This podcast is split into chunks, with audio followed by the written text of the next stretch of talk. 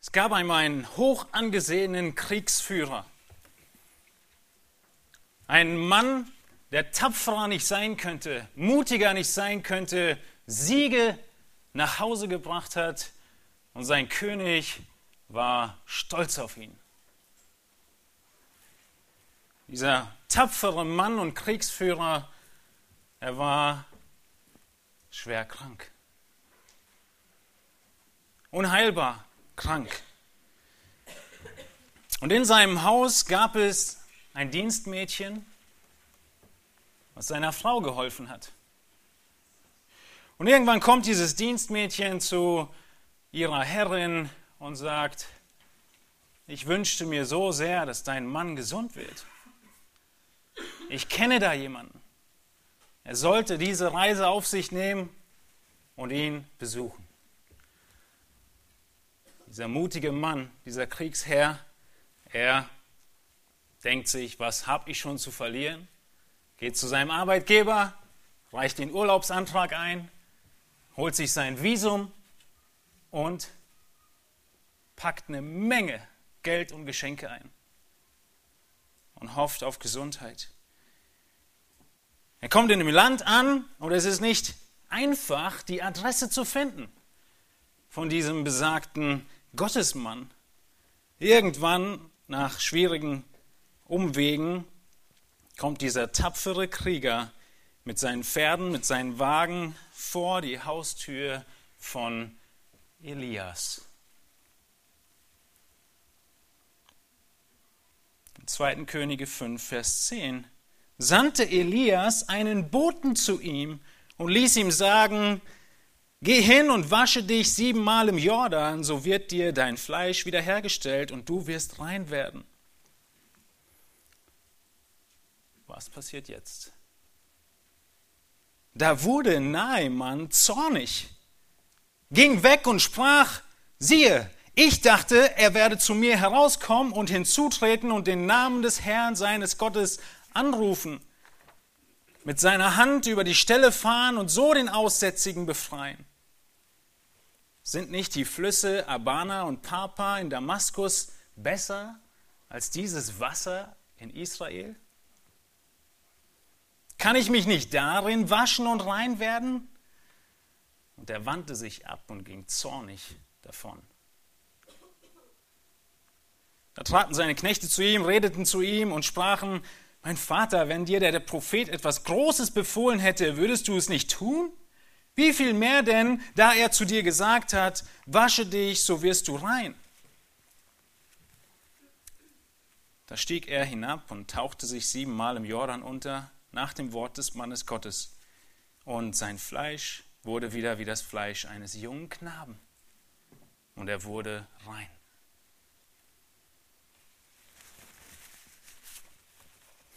Wir kennen die Geschichte von Naaman.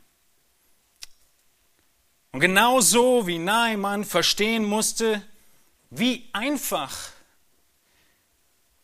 es ist, ohne sein großes Hinzutun Gottes Gnade in Empfang genommen wird, wie er Heilung erfahren kann, genauso müssen wir erkennen, wie wir in unserem Alltag Gottes Gnade erfahren können. Wir brauchen Gottes Gnade. Und der Weg dahin ist paradox, so wie es für einen tapferen Kriegsherrn paradox ist, in dieses dreckige, gut, dass er es noch Wasser nennt, hineinzusteigen. Wir brauchen Gnade. Ohne Gnade können wir nichts. Wir haben es gerade gesungen. Gnade ist das Wort, was unseren Glauben zusammenfasst. Es ist die Gnade, die im Gegensatz zu Werken steht. Gottes Geschenk der Erlösung was im Gegensatz dazu steht, zu versuchen, ihm zu gefallen. Wir brauchen Gnade vom ersten Tag an, vom Tag der Erlösung an. Wir brauchen Gnade im Kampf gegen die Sünde Tag für Tag. Wir brauchen Gnade, wenn wir Einheit bewahren wollen. Wir brauchen Gnade, wenn wir unseren Ehepartner lieben wollen. Wir brauchen Gnade, wenn wir unsere Kinder erziehen wollen. Wir brauchen Gnade, wenn wir Gott gemäß und für den Herrn auf unserer Arbeitsstelle arbeiten wollen. All das haben wir schon behandelt im Kolosser Kapitel 3. Wir brauchen Gnade. Und Johannes spricht Jesu Worte, schreibt sie auf in Johannes 15, 4. Und Jesus sagt, gleich wie die Rebe nicht von sich selbst aus Frucht bringen kann, wenn sie nicht am Weinstock bleibt, so auch ihr nicht, wenn ihr nicht in mir bleibt.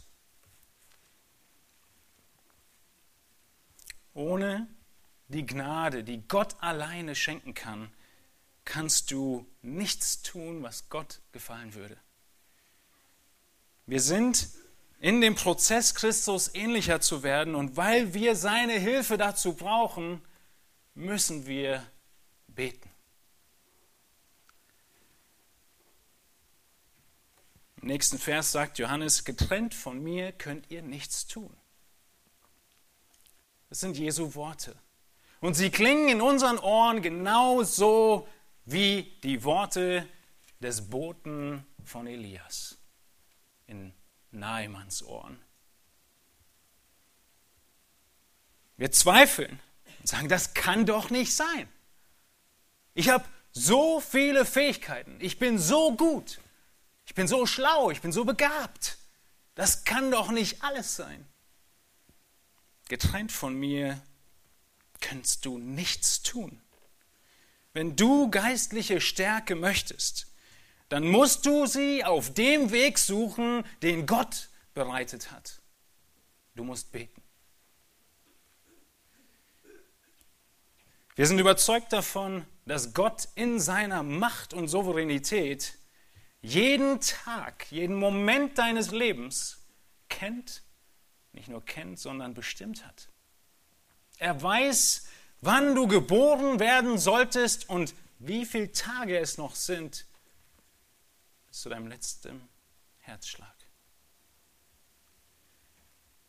Und dieser Gott ist es, der nicht nur das Ende und jeden Moment dieser Weltzeit bestimmt, sondern er ist es auch, der die Mittel bestimmt, wie es dazu kommt. Gott ist es, der die Mittel bestimmt in seiner Souveränität, wie das Ende deines Lebens aussehen soll. Und eines dieser Mittel, eines der wichtigen Mittel ist das Gebet. Und so herausfordernd wie die Frage ist, zwischen unserer Aufforderung und Notwendigkeit zu beten und Gottes Wirken und seinem festen Ratschluss für unser Leben, die Frage beantwortet sich einfach nur, indem wir verstehen, es ist Gott, der sowohl das Ende als auch die Mittel festlegt. Und sie widersprechen sich nicht. Es ist zu häufig, dass wir keine geistlichen Segen erfahren, weil wir nicht bitten. Jakobus 4. Ihr habt nicht, weil ihr nicht bittet. Du wünschst dir diese Kraft im Glauben zu leben. Du musst beten. Du suchst Gnade, bete. Wir sind in Kolosser Kapitel 4 und wir kommen tatsächlich zum Ende des Briefes.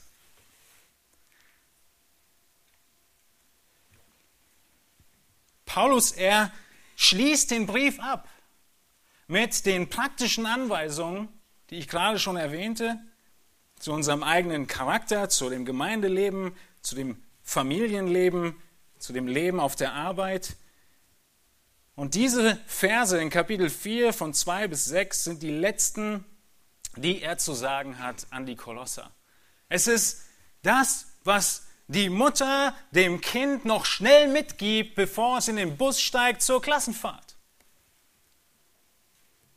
Es ist das, wie deine Eltern dich verabschiedet haben, als du zum ersten Mal alleine in den Urlaub bist.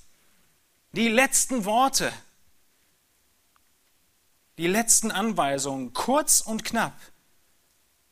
Diese letzten Worte, sie sind nicht mehr neue Ausführungen, sondern sie bauen auf das auf, was die Gemeinde weiß. Du wirst deinem Kind auch vor dem Einsteigen in den Bus nicht noch irgendeine große Vorlesung halten. Das solltest du vorher gemacht haben. Genau so ist es hier in Kolosser 4. Vers 2 und 3 schauen wir uns heute an. Nee, wir schaffen es bis Vers 4, so Gott will. Seid ausdauernd im Gebet und wacht darin mit Danksagung. Betet zugleich auch für uns, damit Gott uns eine Tür öffne für das Wort, um das Geheimnis des Christus auszusprechen, um dessen Willen ich auch gefesselt bin, damit ich es so offenbar mache, wie ich reden soll.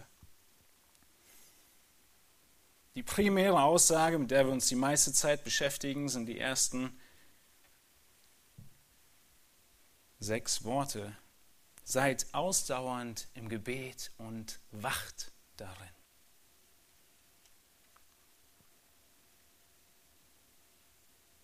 Paulus, er hat im ganzen Kapitel 3 davon gesprochen, wie wir von Christus verändert werden.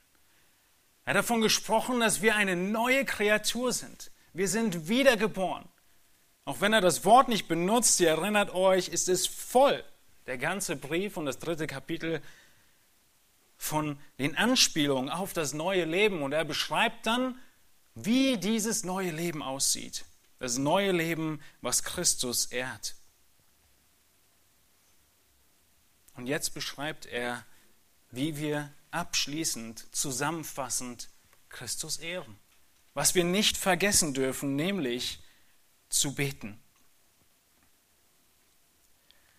Wenn du Weisheit und Gnade für dein Leben suchst, dann musst du eine Person des Gebets werden. Aber allein das Beten nützt wenig. Wenn es nicht das Gebet zu dem wahren Gott ist und wenn es nicht das Gebet ist auf die Art und Weise und in der Einstellung, die Gott erwartet. Und die beschreibt Paulus uns. So möchten wir uns drei Aspekte anschauen heute, wie deine innere Einstellung aussehen muss, wenn du betest. In diesen Versen 2 bis 4 sehen wir drei geistliche Gesinnungen, die wir beim Beten brauchen. Und die erste ist, wir müssen wachsam sein. Wir müssen geistlich wach bleiben. Paulus, er spricht einfache Worte, kurze Worte. Seid ausdauernd im Gebet und wacht darin. Nun, das Wort wach bleiben heißt wortwörtlich wach bleiben. Nicht einschlafen. Wir müssen wach bleiben, wir müssen die Augen offen halten. Und wir wissen, dass es oft nicht einfach ist, auch beim Gebet. Wir kennen es von den Jüngern. Es fallen uns ja also immer zuerst andere Leute ein, die beim Beten einschlafen. Nicht nur wir. Wir müssen wach bleiben, aber Paulus, er spricht viel mehr als nur vom physischen Wachbleiben und nicht einschlafen. Er spricht davon, dass wir geistliche Augen haben, die offen bleiben. Wir müssen die Welt wach und nüchtern anschauen. Geistlich in Alarmbereitschaft sein. Wir sehen hier den Zusammenhang, den er beschreibt mit dem eigentlich hauptsächlichen Befehl, seid ausdauernd. Paulus sagt nicht, bete, als Imperativ, als Befehl, sondern er ruft auf, ausdauernd zu sein. Das ist die große Herausforderung. Wir werden gleich sehen, dass das Beten nicht die große Herausforderung ist, nicht die größte, sondern die Ausdauer im Gebet und darin wachsam zu sein. Ich staune immer wieder über Leute, die schaffen, Ausdauerlauf oder Ausdauer, irgendein Sport zu betätigen. Das war nie meine Stärke. Im Sprinten habe ich noch irgendwie gute Zeiten geschafft. Und beim Ausdauerlauf, da kam mir immer meine Lunge entgegen. Oder wie immer. Sie zerriss. Und auch heute hier gibt es Profis unter euch, die ihr zuhört, die Profis im Ausdauer sind. Ausdauer schlafen. Genau das ist es nicht. Deswegen schreibt er von Ausdauer und Wachen. Es ist nicht die Disziplin, in der wir schnell besser werden. Diese Ausdauer, sie wird beschrieben in Apostelgeschichte 10, 7 von Kriegsknechten bei Cornelius, die stets um ihn waren. Wir können uns das vorstellen von irgendwelchen Bediensteten, die um diesen Kriegsherrn Cornelius ihn nie aus den Augen lassen. Das ist Ausdauer. Und viel zu viele von uns, die wir Christus nachfolgen, sind in einem geistlichen Schlummerzustand. Unsere Not ist uns gar nicht bewusst. Der Kampf, in dem wir stehen, ist uns nicht bewusst. Wir verschlafen ihn. Und deshalb der Aufruf, wachsam zu sein und zu beten. Regelmäßig und unregelmäßig. Entschuldigung, regelmäßig und häufig. Geplant und ungeplant. Und wir stellen vier Punkte fest unter diesem Wachsamsein, die ich euch mitgeben möchte und die wir zusammen angucken möchten. Vier Unterpunkte. Zuerst müssen wir feststellen, dass, wie ich gerade sagte, die Aufforderung nicht ist zu beten. Denn jeder Gläubige betet. Das ist ein Grundmerkmal eines Gläubigen. Ihr habt sicher den Begriff schon gehört, das Bild im Gebet atmet der Christ. Ab dem Moment der Wiedergeburt weiß der Gläubige, dass er selbst machtlos ist. Es ist die Voraussetzung zur Wiedergeburt, ist das Erkennen meiner Unfähigkeit und Gottes Macht und Fähigkeit, mich zu retten. Es ist das Gebet, durch das wir gerettet werden. Herr, schenke mir Buße und Glauben. Der Gläubige, er betet und diese Bedürftigkeit und Abhängigkeit von Gott, sie bleibt bestehen. So wie ein Schaf sein Leben lang von dem Hirten abhängig bleibt. Von seiner Nahrung, Nährung, von seiner Leitung, von seinem Schutz. Der Gläubige, er betet.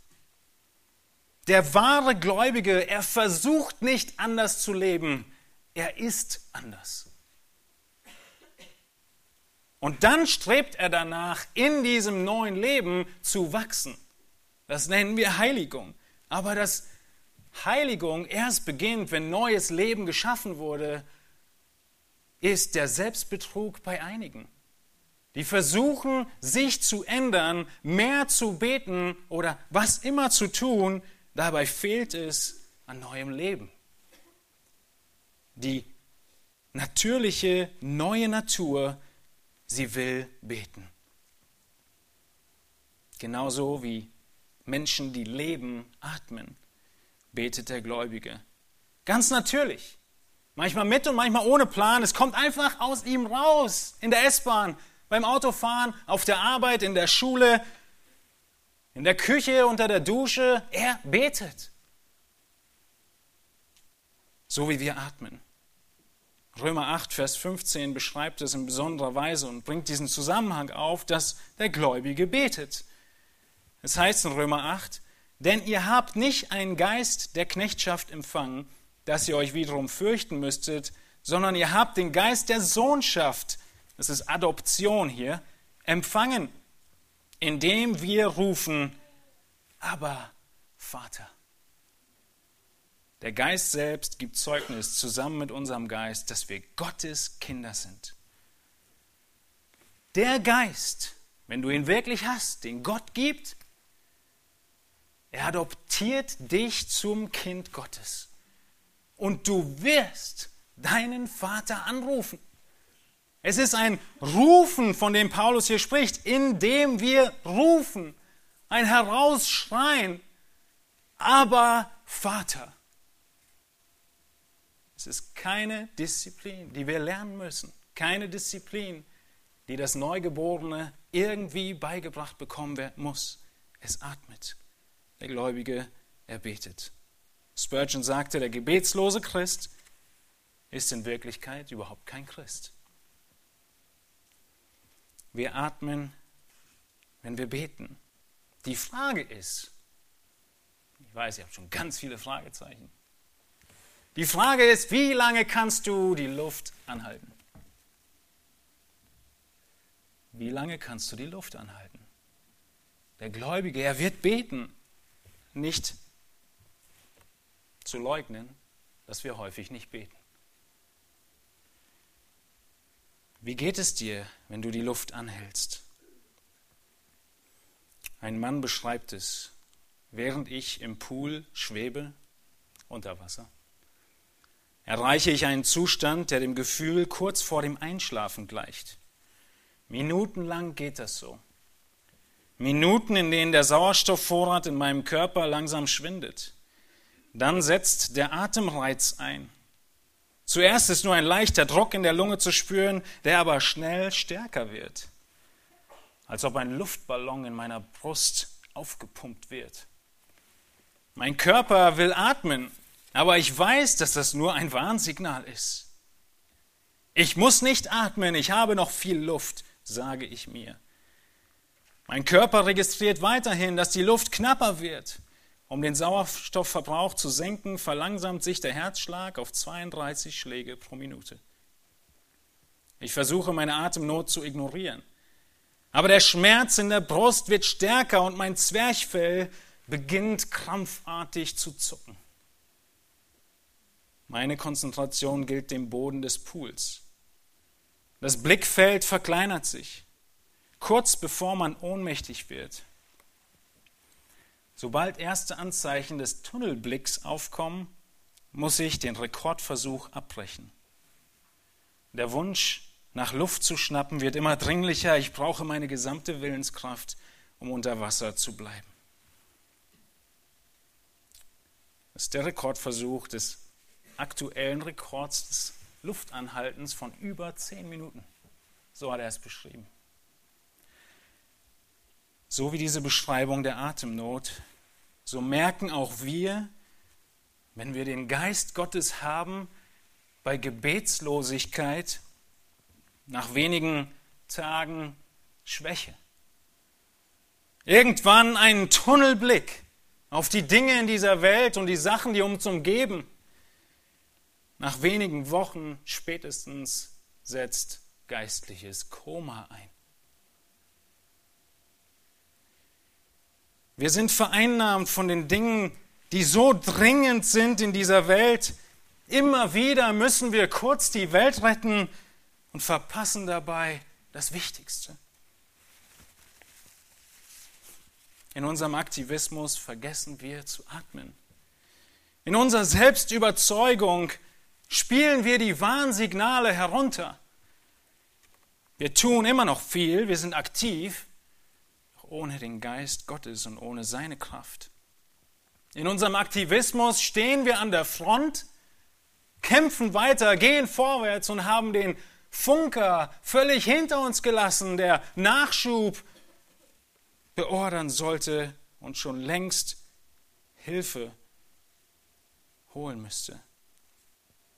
Wenn wir wenig beten, dann führt es zu einem Leben, in dem die Freude an Christus fehlt in dem die Kraft fehlt, so zu leben, wie wir es in den Predigten zuvor gehört haben, diesen praktischen Anweisungen. Das mangelnde Gebet führt irgendwann zu den Fragen, Herr, wo bist du? Herr, du hast mich verlassen. Mangelndes Gebet führt zu einem Stillstand in dem großen Auftrag, den wir von Gott haben. Was hindert mich zu beten? Es fehlt uns an Disziplin, es fehlt uns an der Beschäftigung mit Gottes Wort, an der Rebe zu bleiben, an dem Weinstock zu bleiben. Oder wir leben mit bewusster Sünde in unserem Leben weiter, bekennen sie nicht. Und beten und sündigen, das passt nicht zusammen, das geht nie zusammen. Entweder wird das Gebet helfen, die Sünde zu überwältigen, oder die Sünde wird dein Gebet ersticken. Was hindert uns noch? Ich glaube, es hindert uns, wie Naaman, dass wir es nicht glauben. Wir glauben am Ende nicht wirklich, dass Gott etwas tun würde, etwas ändern würde, antworten würde, wenn wir beten.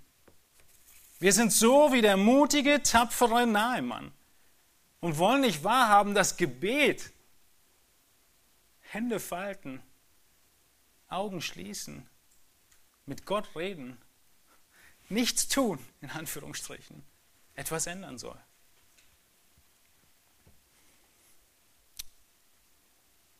Wir kennen es alle, die Phasen, in denen wir wenig beten.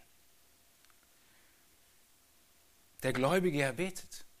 Und dein Vater, er weiß, wie er dich zum Beten bringt.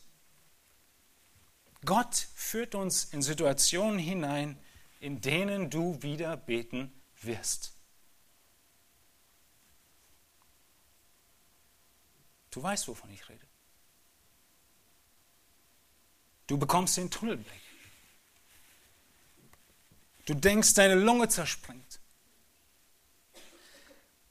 Bei Jona hat es drei Tage gedauert im Bauch des Fisches und drei Nächte, bis er auf die Idee kam, zu beten. Wie lange willst du in der Misere hocken Wann kommst du zurück zu deinem Vater, der schon mit offenen Armen auf dich wartet? Nach drei Stunden, nach drei Tagen, nach drei Wochen, nach drei Jahren? Wisst ihr, was herrlich ist? Er wartet. Er wartet, dass du zurückkommst und betest. Dass du zurückkommst und merkst, ich, mein Vater, kann es nicht. Ich schaff's nicht. Ich brauche dich. Dass du zurückkommst und wieder Gnade suchst im Gebet. Dass du ihn anrufst am Tag der Not und er dich errettet und du ihn preist.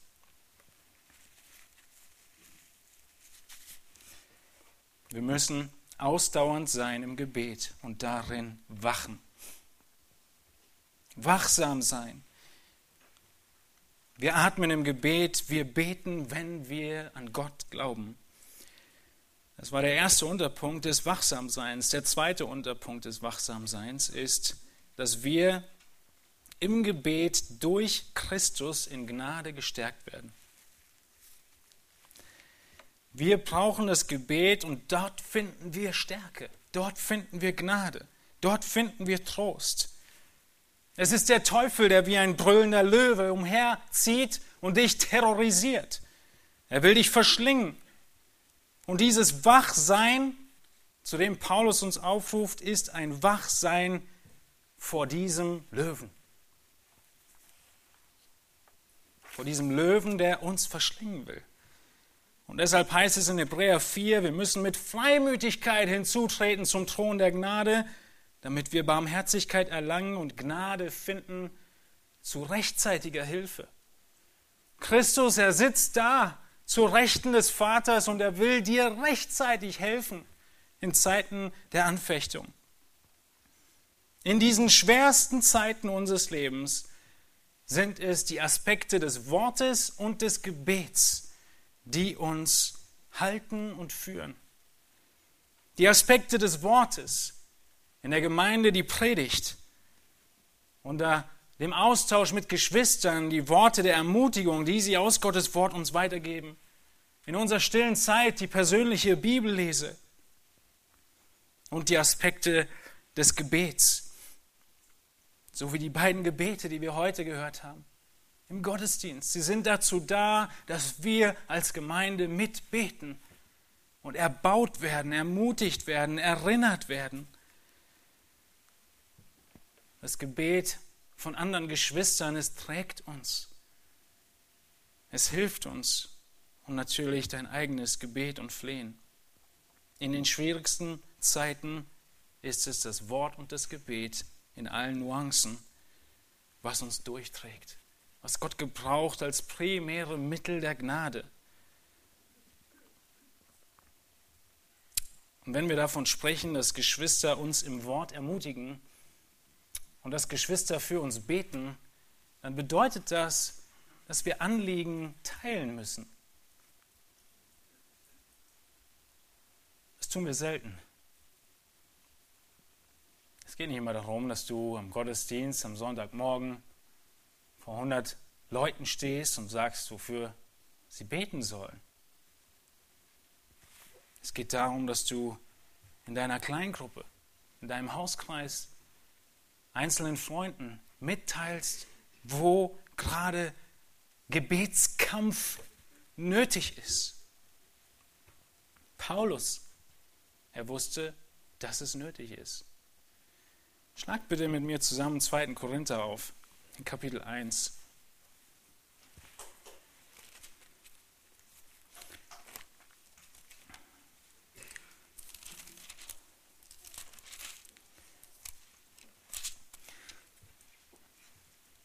2. Korinther 1, ab Vers 8, spricht Paulus davon, wieso Anliegen weitergegeben und mitgeteilt werden müssen. Wir lesen die Verse 8 bis 11 aus 2. Korinther 1.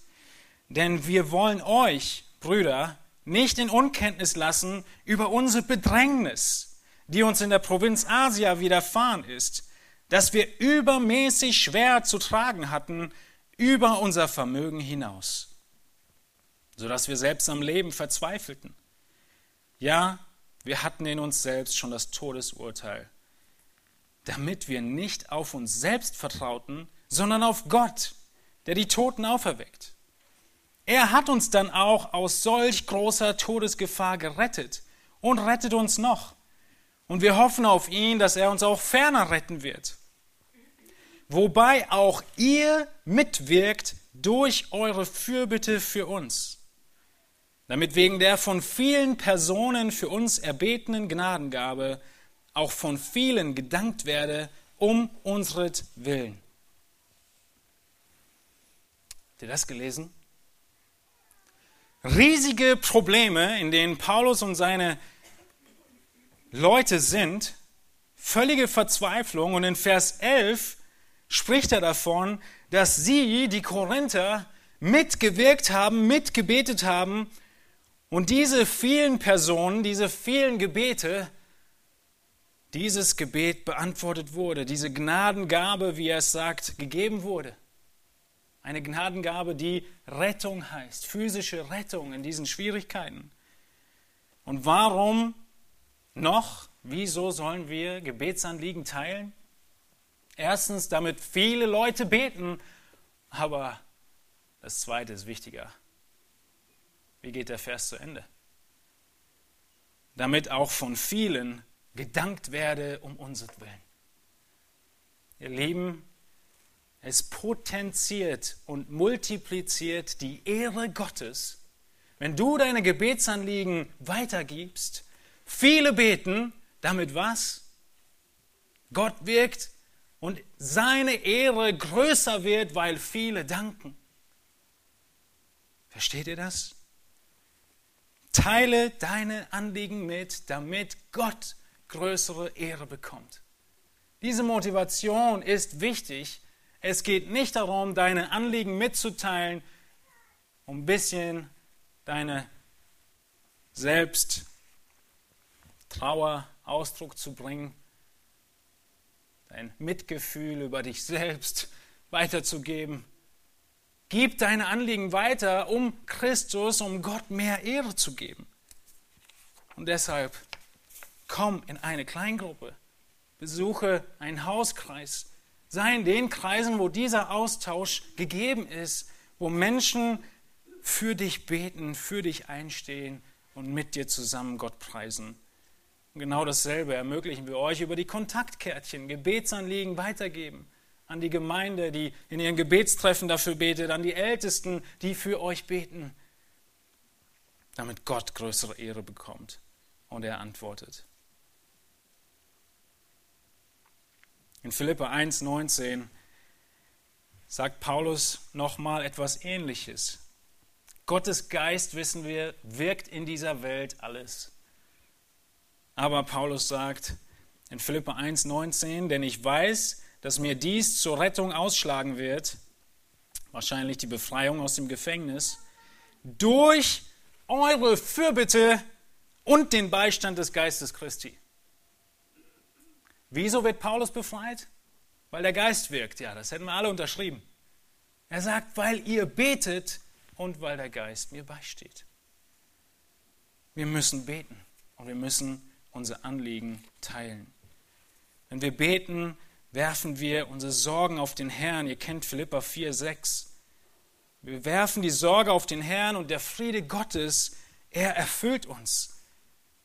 Wir können den Frieden Gottes nur dann erfahren, wenn wir beim Beten und beim Sorgen auf Gott werfen, nicht gleichzeitig zornig sind auf Gott, nicht gleichzeitig uns ärgern, sondern uns bewusst werden und uns demütigen unter Gott. Sagen, Herr, du weißt.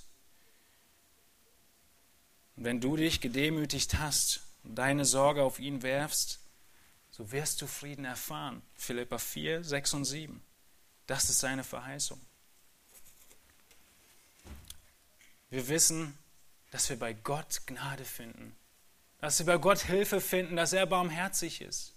Erinnert ihr euch an die Worte Jesu, wo er sagt, bittet, so wird euch gegeben, sucht und ihr werdet finden, klopft an und es wird euch aufgetan werden?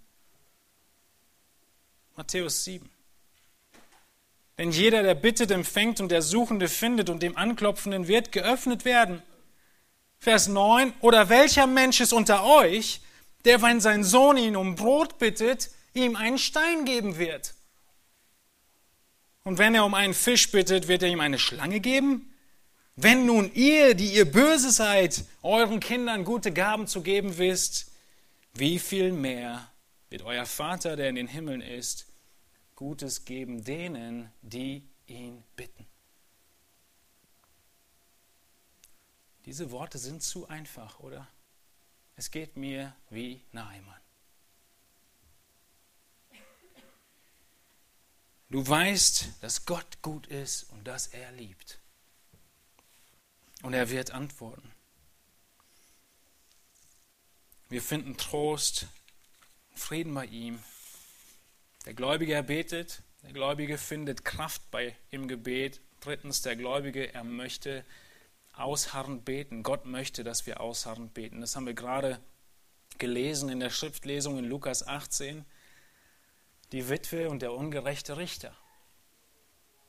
Die Witwe, sie kommt und der ungerechte Richter, er schafft ihr irgendwann recht, weil sie so lange ihn genervt hat. Aber was heißt es dann in Vers 7 in Bezug auf Gott? Gott aber wird er nicht seinen Auserwählten Recht schaffen, die Tag und Nacht zu ihm rufen, wenn er auch lange zuwartet mit ihnen? Ich sage euch, er wird ihnen schnell Recht schaffen. Doch wenn der Sohn des Menschen kommt, wird er auch Glauben finden auf Erden? Jesus argumentiert vom Kleineren zum Größeren. Er argumentiert und sagt, wenn dieser ungerechte Richter nach einer langen Zeit des Klopfens oder des Nervens, des Betens geantwortet hat, wie viel mehr wird Gott nicht antworten? Und er beantwortet die Frage nach dem Wie lange. Es wird schnell sein.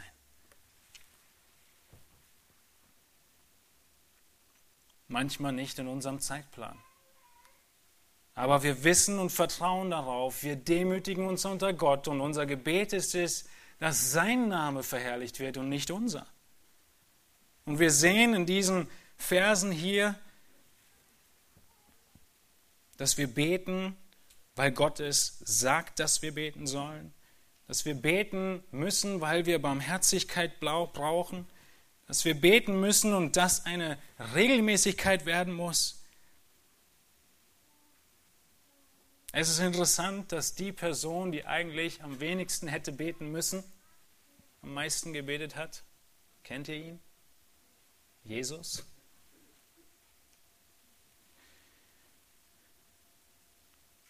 Wir sind, finden Frieden im Gebet. Es ist Gott, der nicht nur das Ziel dieser Welt bestimmt in seiner Souveränität, sondern auch das Mittel, wie es dazu kommt. Und eines davon ist das Gebet. Das Mittel des, der Umsetzung des Planes Gottes ist das Gebet. Aber wir sind wie diese starken Kämpfer. Leute, die auf sich selbst vertrauen, die wissen, was sie können. Wir haben Selbstbewusstsein vom ersten Tag unserer Geburt an, zumindest in dem Zeitgeist, in dem wir leben. Wir sind es und wir wissen, wir nehmen die Waffenrüstung Gottes. Das haben wir schon in der Kinderstunde gelernt und kämpfen den geistlichen Kampf. Oder? Erinnert ihr euch, wie wir die Waffenrüstung anziehen? Ich glaube, wir müssen Epheser 6 aufschlagen. Epheser 6, die Waffenrüstung. Und wir kennen diese ganze Rüstung, dieses herrliche Bild, was Paulus benutzt, den voll ausgerüsteten römischen Kämpfer. Und dann heißt es in Epheser 6, Vers 18, wie wir die Lenden umgürtet, die Füße gestiefelt, den Schild des Glaubens haben, das Heil, Helm des Heils und das Schwert. Wie? Vers 18, indem ihr, indem ihr die Art und Weise, wie wir das anziehen, zu jeder Zeit betet, mit allem Gebet und Flehen im Geist und wacht zu diesem Zweck mit aller Ausdauer und Fürbitte für alle Heiligen. Hört sich so ähnlich an wie Kolosser 4, Vers 2. Wir brauchen das Gebet auch für die Waffenrüstung. Wir brauchen das Gebet für jeden Moment. Und im Gebet bekommt Gott größtmögliche Ehre, wenn die Sache über die Bühne ist. Ich will nicht sagen, dass ein Mensch nicht große Dinge erreichen kann, wenn er nicht betet. Ich will nicht sagen, dass ein Gläubiger es nicht zu viel bringen kann in seinem Leben, wenn er nicht betet. Aber es wird Gott nicht ehren. Es wird Gott nicht ehren. Und was ist das höchste Ziel des Menschen? Gott zu ehren. Es ist alles für die Katz.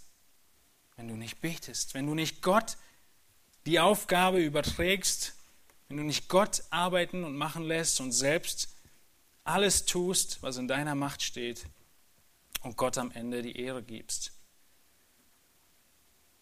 Wir müssen wachsam sein und ausharren. Wie machen wir das? Wie sind wir geistlich wachsam? Und wir kommen zum ersten Hauptpunkt der Predigt, zum Ende. Wir machen dies und sind geistlich wachsam, indem wir drei Fragen uns stellen. Wir fragen uns zuerst in jeder Situation, wie sieht Gott diese Angelegenheit? Wie sieht Gott diese Angelegenheit? Wie würde er sie einstufen? Als zweites stellen wir uns die Fragen in dieser Sache, was sind die ewigen Konsequenzen? Wir nehmen Ewigkeitsperspektive an und fragen uns nicht nach dem Hier und Jetzt und unserem Wohlbefinden, sondern nach dem Prinzip der Ewigkeit. Was sind ewige Konsequenzen und Auswirkungen? Und wenn du so über diese beiden Fragen nachsinnst, dann kannst du dich fragen, wie du am besten beten solltest, damit Gott verherrlicht wird. Ein Beispiel, diese Fragen durchzugehen, ist häufig Krankheit.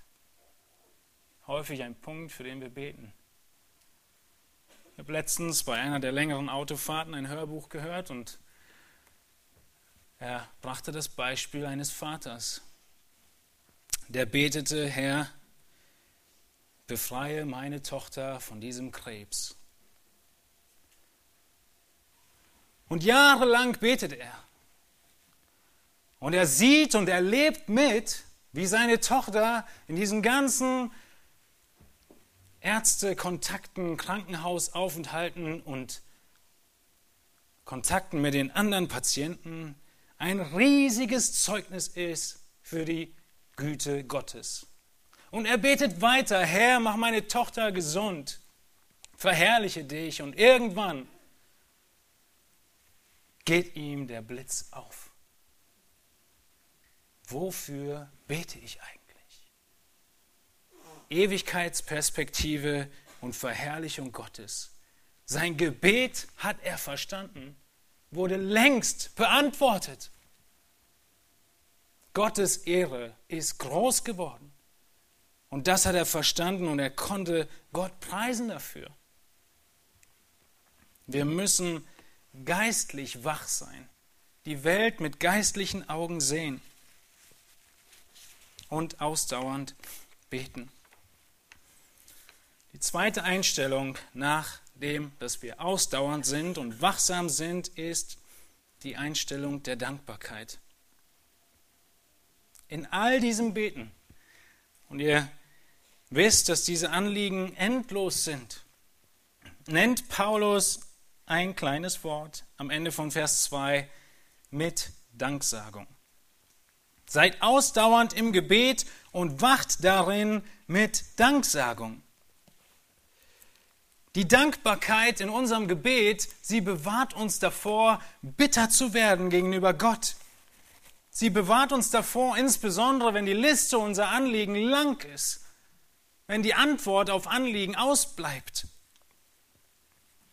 Wenn wir nicht viel danken, dann kommen wir schnell auf den Gedanken, dass Gott uns nicht hört, dass Gott uns vergessen hat.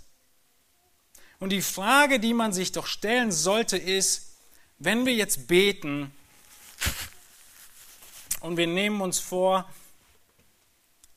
sieben Anliegen zu nennen, wie viel Prozent sollte Dank aus äh, Teil Danksagung sein? Schaut mal in den Vers hinein und sagt mir, wie viel Prozent Dank haben wir beim ausdauernden Gebet?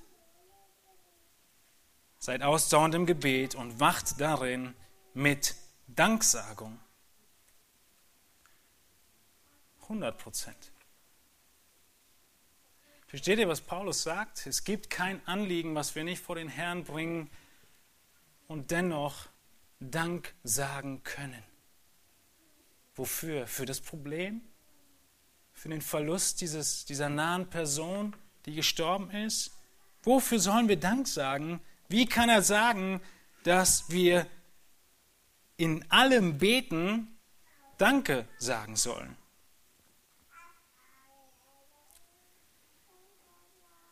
Die Liste der Danksagung, sie ist endlos. Wir haben Augen zu sehen, wir haben Ohren zu hören, wir haben Münder zu sprechen, wir haben Füße, um zu laufen. Wir haben ein Leben, das uns gegeben ist, das jeden Tag verlängert ist. Wir haben Atem, den wir atmen.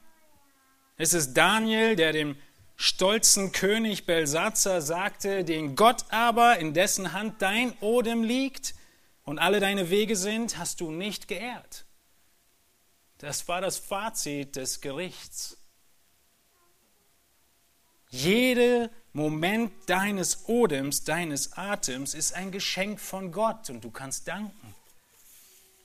Denk mal darüber nach, wenn Gott dich nicht am Leben gelassen hätte, bis zu dem Moment, wo er dich gezogen hat und in seiner Barmherzigkeit dir Buße und Gnade gegeben hat, hätte er deinen Atem nicht so lange verlängert, wo wärst du heute? In der Grube der Verdammnis, aus der er dich herausgezogen hat. Wir haben Grund zu danken für jeden Moment des Lebens.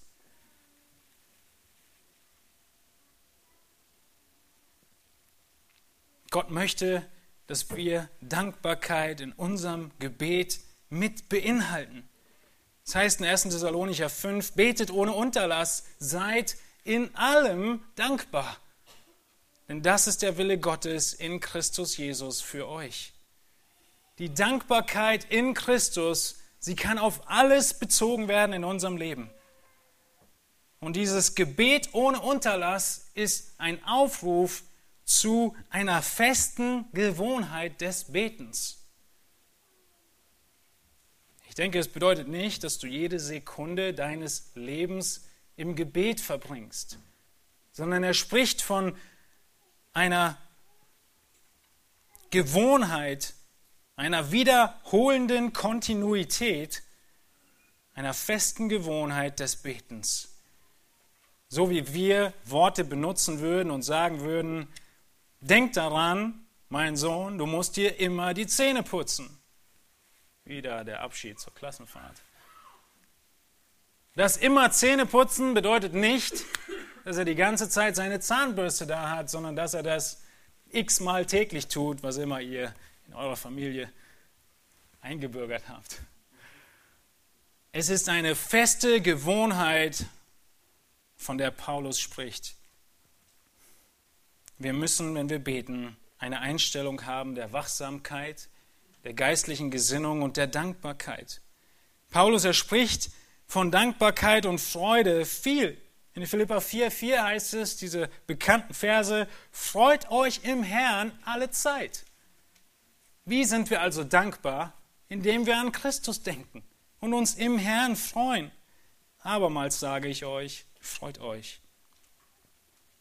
Du könntest sagen, naja, Paulus, er hat ja nicht in der Situation gesteckt, in der ich gesteckt habe oder der ich stecke. Aber dem ist nicht so. Er schreibt Philippa 4, Vers 4 aus einem Gefängnis heraus. Mit Handschellen, mit Fußfesseln. Er war im Gefängnis und schreibt diesen Brief, der voll von Freude ist. Er sitzt nicht im Hotel oder am Strand. Er ist fälschlicherweise ungerechterweise eingesperrt, abgelehnt, belästigt und ist kaum dem Tod der Ermordung entgangen. In dieser Situation schreibt er die Worte, freut euch im Herrn alle Zeit. Der Punkt hier ist, dass unsere Einstellung im Gebet, unsere Einstellung der Dankbarkeit nicht an unsere Umstände geknüpft ist. Wir können Gott immer danken, egal in welchen Umständen wir sind weil wir das vollendete Werk Christi haben, für das wir dankbar sein dürfen. Und der ganze Kolosserbrief, er ist voll von Dankbarkeit. In Kolosser 1,3 danken die Schreiber des Briefes, Paulus. In Kolosser 1,9 geht es um das Gebet und in Vers 12 heißt es, indem ihr dem Vater Dank sagt. Wieso sagen wir dem Vater Dank, der uns tüchtig gemacht hat, teilzuhaben am Erbe der Heiligen im Licht? Das ist der Grund unserer Dankbarkeit. Wir sind Himmelsbürger geworden, befreit aus der Herrschaft der Finsternis. Vers 13. Paulus ist dankbar und freut sich in seinen Leiden, weil er den Kolossern dienen kann. Du bist dankbar, weil du dienen kannst. In Kapitel 1, Vers 24. In Kapitel 2, Vers 5 ist Paulus dankbar, weil er sieht, dass die Kolosser im Glauben feststehen und fordert sie auf, überfließend mit Danksagung zu sein. In Kolosser 3 ruft er sie auf zur Einheit und zur Dankbarkeit. Der direkte Kontext, dankbar für deine Geschwister um dich herum. Gerade die Aufforderung, den Streit abzulegen, Einheit zu suchen, das Band der Liebe, Kolosser 3, 14, und dann seid dankbar. Seid dankbar für deine Geschwister. Seid dankbar beim Singen. Singt lieblich in euren Herzen. Das ist Dankbarkeit. Was immer wir tun, tut alles im Namen des Herrn Jesus Christus und dankt Gott dem Vater durch ihn. Unser Gebet muss von Ausdauer geprägt sein, von Wachsamkeit und von Dankbarkeit. Und zuletzt Verse 3 und 4 in diesem Kapitel. Relativ zügig, aber sehr wichtig und interessant zu sehen, was Paulus hier aufruft. Betet zugleich auch für uns, damit Gott uns eine Tür öffne für das Wort, um das Geheimnis des Christus auszusprechen, um dessen Willen ich auch gefesselt bin. Wir müssen aktiv sein. Wir müssen vorwärts gehen und das tun wir durchs Gebet. Ihr kennt Defensive und Offensive. Die Männer mindestens aus dem Fußball. Zurückhaltend oder vorangehend. In vielen anderen Bereichen des Lebens ist das die Frage. Wie leben wir? Und Paulus sagt hier, sei offensiv. Geh vorwärts. Nicht im Aktivismus, im Gebet. Betet zugleich. Paulus will nicht, dass sie nur für ihn beten, sondern dass sie, während sie beten, auch an ihn denken. Genau dasselbe sagt er in Epheser 5, äh, Entschuldigung, 6. Betet zugleich auch für uns, damit Gott uns eine Tür öffne für das Wort. Ihr Lieben, es gibt offene Türen. Ein biblisches Konzept, das erbetene offene Türen gibt. Wir sehen hier in den Versen 3 und 4 Gottes Seite, was er tut in der Evangelisation und die Seite des Menschen, was er tut in der Evangelisation. In Vers 3 sehen wir, was Gott tut in der Evangelisation. Und das ist übrigens der einzige Kontext im Neuen Testament, in dem es um offene Türen geht. Eine offene Tür, das Evangelium weiterzusagen. Also such nicht viele andere offene Türen, aber wo du eine Möglichkeit hast, das Evangelium weiterzugeben, dann nennt Paulus es häufig offene Tür. Und genau dafür sollen sie beten, dass Gott uns die Tür öffnet. Wir müssen beten, dass Gott Gelegenheiten schenkt, um das Evangelium weiterzugeben. Ich denke, das größere Prinzip hier ist, dass Gott Möglichkeiten schenkt, um zu dienen. Ich glaube, Paulus spricht primär vom Evangelisieren, weil das, wie wir seit seiner Bekehrung wissen, in Apostelgeschichte 9, sein primärer Dienst ist. Es ist Paulus Aufgabe, den Heiden das Evangelium zu bringen und alles dreht sich darum. Aber das Gebet für Dienstmöglichkeiten ist das größere Prinzip dahinter, dass Gott sie schenken möge, deine Geistesgabe einzusetzen. Für Paulus bedeutet es, eine Möglichkeit zu evangelisieren. Und was betet er nicht? Er betet nicht darum, dass er aus dem Gefängnis befreit wird. Er betet nicht darum, dass es ihm gut geht. Er betet darum, oder er hat das Gebetsanliegen, dass eine Möglichkeit zu evangelisieren gegeben wird. In schwierigsten Situationen. Das ist unser Hauptanliegen. Das ist unser Hauptgebet für Männer und Frauen des Glaubens, die heute in schwierigsten Situationen sind, bis hin zur Christenverfolgung. Das größte Gebet ist, dass Gott ihnen Türen öffnet, um das Evangeliumszeugnis zu sein. Und dann, dass sie befreit werden oder dass sie gesund werden, was immer den Herrn Ehre bringt. Der Punkt in dieser Aussage in Vers 3 ist, Paulus möchte Möglichkeiten haben, das Evangelium zu predigen, egal wie es ihm geht. Er will dienen. Ist das dein Gebet? Hat dein Gebet zum Zentrum und dreht sich darum, dass das Reich Gottes vorangebracht wird? Dein Reich komme wie im Himmel, so auf Erden? Viel zu häufig beten wir Gebete, die sich um uns drehen und nicht um Gott. Und dann heißt es in Vers 4, die menschliche Seite der Verantwortung im Dienen oder in dem Fall im Evangelisieren. Vers 4, damit ich es so offenbar mache, wie ich reden soll. Paulus, Paulus, du brauchst Gebet, damit du die richtigen Worte sprichst beim Evangelisieren? Müssten wir doch schmunzeln, oder? Paulus, er bittet darum, dass sie beten für richtige Worte. Selbst er, der Apostel, braucht das Gebet, damit Gott ihm schenkt, die Wahrheit des Christus so offenbar zu machen, wie er reden soll. Und Gott, er hat dieses Gebet beantwortet. in diesem Gefängnis konnte Paulus den Juden in Jerusalem predigen, Felix predigen, Festus predigen, Herodes Agrippa predigen, den römischen Soldaten predigen, Cäsars Haushalt predigen, den Juden und Heiden in Rom predigen und neben all dem vier Briefe schreiben, die wir heute in unseren Bibeln haben, weil Gott ihn da ins Gefängnis gesetzt hat und er die richtige Perspektive hatte. Er wollte das Geheimnis des Christus weitersagen.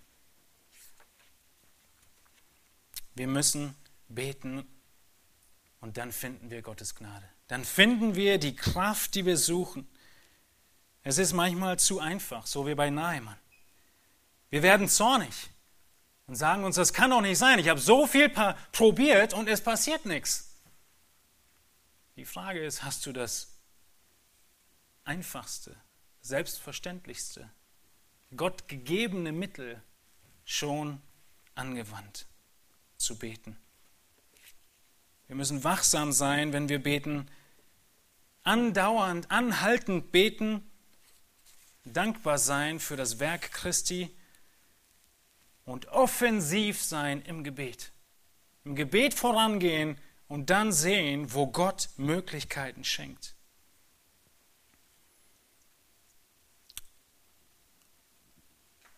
Vielleicht saßt du hier und sitzt hier und denkst dir, ja, Genau das bin ich. Ich bete zu wenig. Ich habe zu wenig gebetet. Ich bin im geistlichen Koma. Dieser Moment, in dem meine Lunge zersprang beim Atem anhalten, er ist schon lange her. Ich habe ignoriert diese inneren Wahnausdrücke wieder zu beten. dann dürfen wir Gnade und Vergebung finden bei unserem Herrn, indem wir beten. Wir müssen beten und Gnade finden. Auch die Gnade des mangelnden Gebets. Und die Vergebung des mangelnden Gebets finden wir, indem wir beten. Fang an zu beten. Glaub nicht, dass diese Gewohnheit, von der Paulus spricht, von heute auf morgen ohne Herausforderungen kommt, so wie es immer ist bei guten Gewohnheiten. Aber setz dir das Ziel nicht niedriger, auch wenn du fällst.